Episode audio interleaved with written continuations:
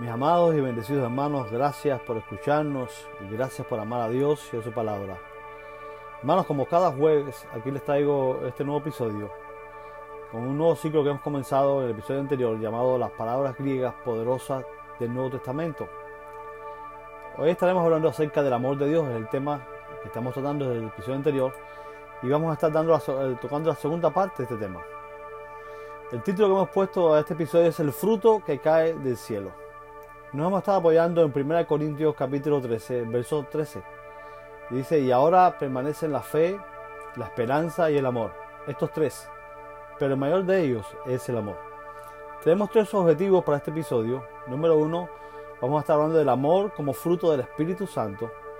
Vamos a estar hablando del amor cristiano, lo que no es. Y en tercer lugar, vamos a estar hablando del amor cristiano, lo que sí es. En la clase anterior comenzamos hablando del amor eh, y hablamos del amor entre los sexos, el amor eros, del amor filial eh, eh, o familiar y por último también hablamos del amor cristiano, del amor ágape. ¿Por qué le llamamos amor cristiano? Lo hacemos con toda intención, pues esta es la clase de amor que solo los cristianos pueden experimentar. Esta clase de amor ágape no es algo natural en el hombre. Pensemos por un momento cómo se descubrió la gravedad. Este descubrimiento ocurrió en 1666. Se dice que Isaac Newton concibió la ley de la gravitación universal estando a la sombra de un manzano. Mientras descansaba plácidamente, la caída de una manzana le hizo reflexionar sobre la causa que la provocaba. ¿Por qué esa manzana siempre desciende perpendicularmente hasta el suelo? se preguntó. Finalmente llegó a la conclusión de que era una fuerza, la misma que mantenía a la luna en órbita en torno a la Tierra. Para nuestra bendición, no tenemos que descubrir en dónde encontrar el amor ágape.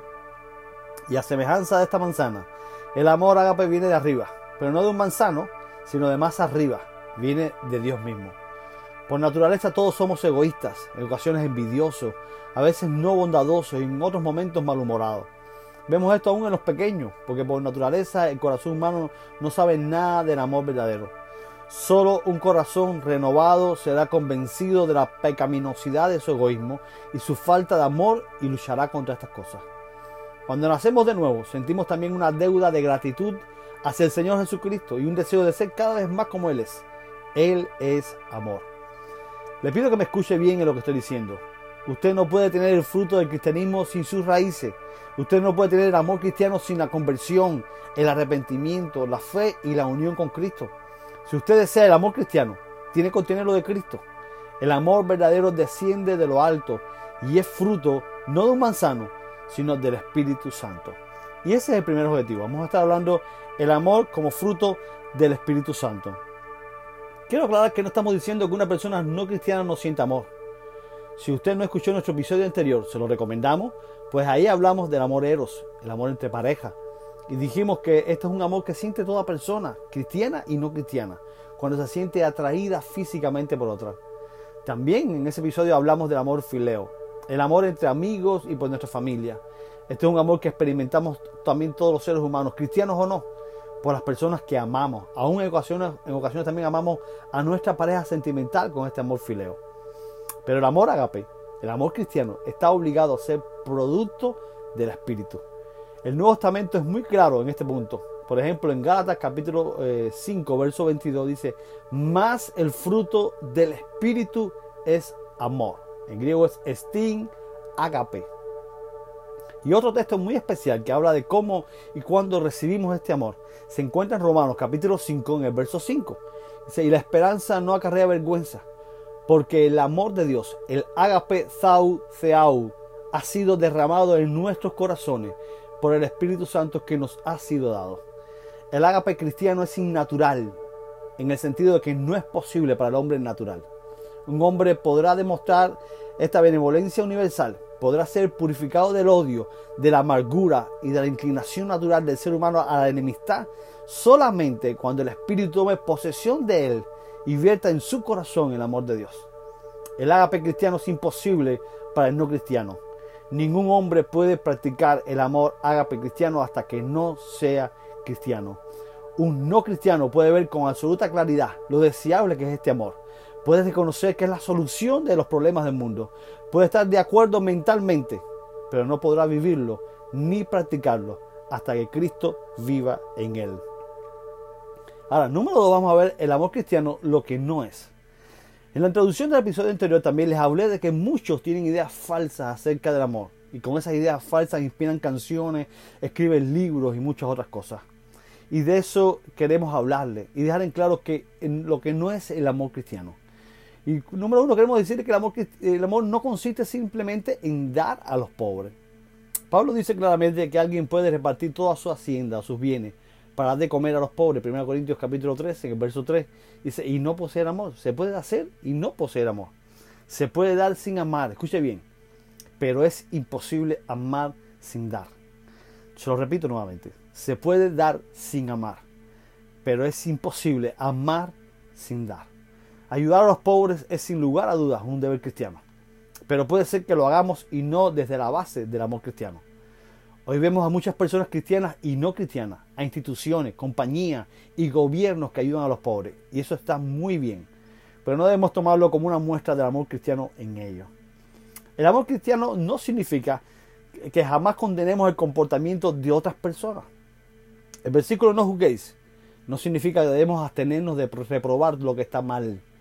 El amor bíblico no significa que debemos pasar por alto el pecado o hablar bien de la inmoralidad.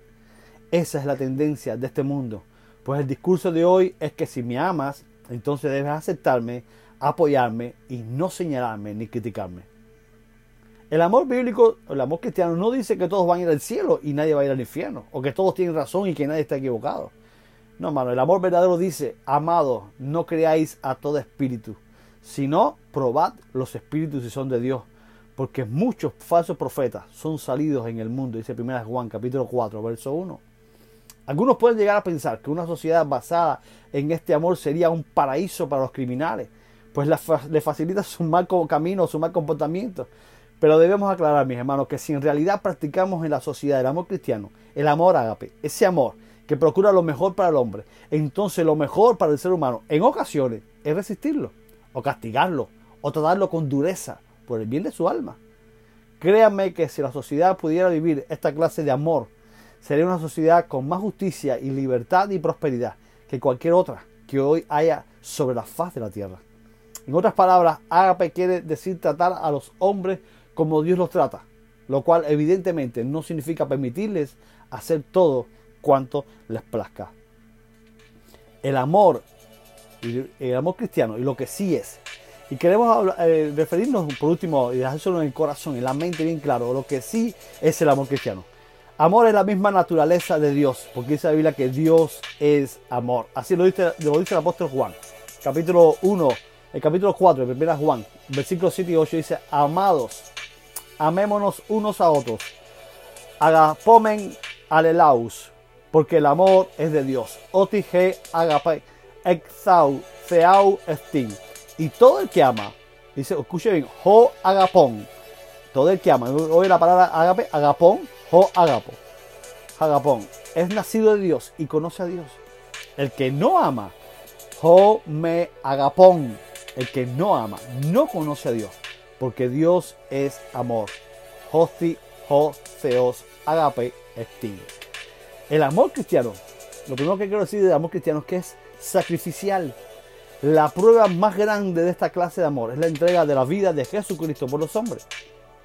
Y recordamos un texto sumamente conocido por todos en el Evangelio de Juan, capítulo 3, verso 16. dice, porque de tal manera amó Dios al mundo, egapesen Joseoston cosmon, que dio a su Hijo unigénito, para que todo aquel que cree en Él no se pierda, mas tenga vida eterna.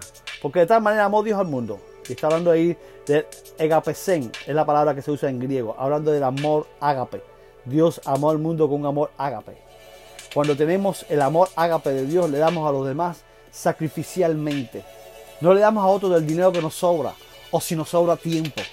El amor ágape de Dios nos capacita para darnos por completo. En primer lugar, a Dios en sacrificio vivo.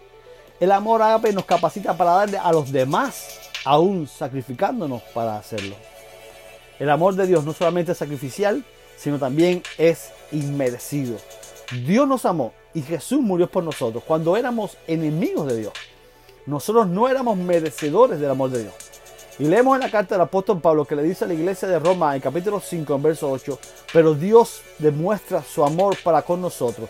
Ten eautau agapen, en que siendo aún pecadores, Cristo murió por nosotros. Nuevamente Jesús es el mejor ejemplo del amor que se da a personas que no se lo merecen.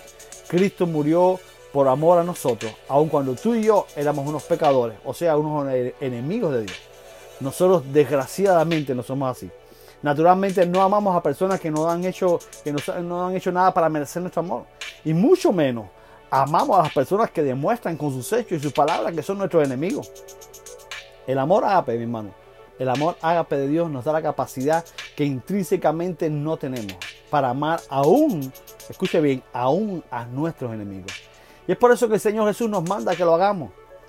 Ahora, si el amor es solo un sentimiento, ¿cómo Jesús puede darnos la orden de amar a alguien si no podemos gobernar el corazón? Pero como dijimos en el episodio anterior, el amor ágape, el amor de Dios, transforma nuestras emociones, nuestros pensamientos y aún nuestra voluntad para que podamos amar. Y eso lo podemos ver en este supremo pasaje que se encuentra en Mateo capítulo 5, en el verso del 43 al 48, que dice, habéis oído que fue dicho, amarás, agape 6, a tu prójimo y aborrecerás, a tu enemigo. Pero yo os digo, y aquí viene el mandato, amad, agapate a vuestros enemigos y orad por los que os persiguen. De modo que seáis hijos de vuestro Padre que está en los cielos, porque Él hace salir su sol sobre malos y buenos, y hace llover sobre justos e injustos. Porque si amáis a los que os aman, ¿qué recompensa tenéis? ¿No hacen lo mismo también los publicanos? Y si saludáis solamente a vuestros hermanos, ¿qué hacéis de más? ¿No hacen eso mismo los gentiles? Sed pues vosotros perfectos, como vuestro Padre que está en los cielos es perfecto. Mi amado, si estás teniendo problemas para amar a alguien, no ores a Dios pidiéndole amor. Pues recuerda, si has nacido de nuevo, todo tu ser está lleno del amor de Dios. Preguntémonos, ¿amo a todas las personas y no solo con el pensamiento o las emociones, sino con acciones que demuestran ese amor? Pues no por casualidad hemos comenzado este nuevo ciclo con esta palabra. Pues al hablar del amor ágape, hablamos de la esencia del Dios de la creación. Cuando hablamos del amor ágape, hablamos de la virtud que caracteriza por encima de cualquier otra a los que hemos nacido de nuevo. Y les recuerdo lo que nos dijo el apóstol Pablo en 1 Corintios 13:13 13, con el texto que comenzamos. Y ahora permanecen la fe, la esperanza y el amor. Estos tres, pero el mayor de ellos es el amor. Nuni de menei pistis, elpis, ágape Tatria Tauta, Mason de Tauton, G. Agape. Nos vemos el próximo jueves con un nuevo episodio, con un nuevo tema de este ciclo, palabras griegas poderosas del Nuevo Testamento. Un abrazo de su hermano, amigo y pastor, Tommy Torres.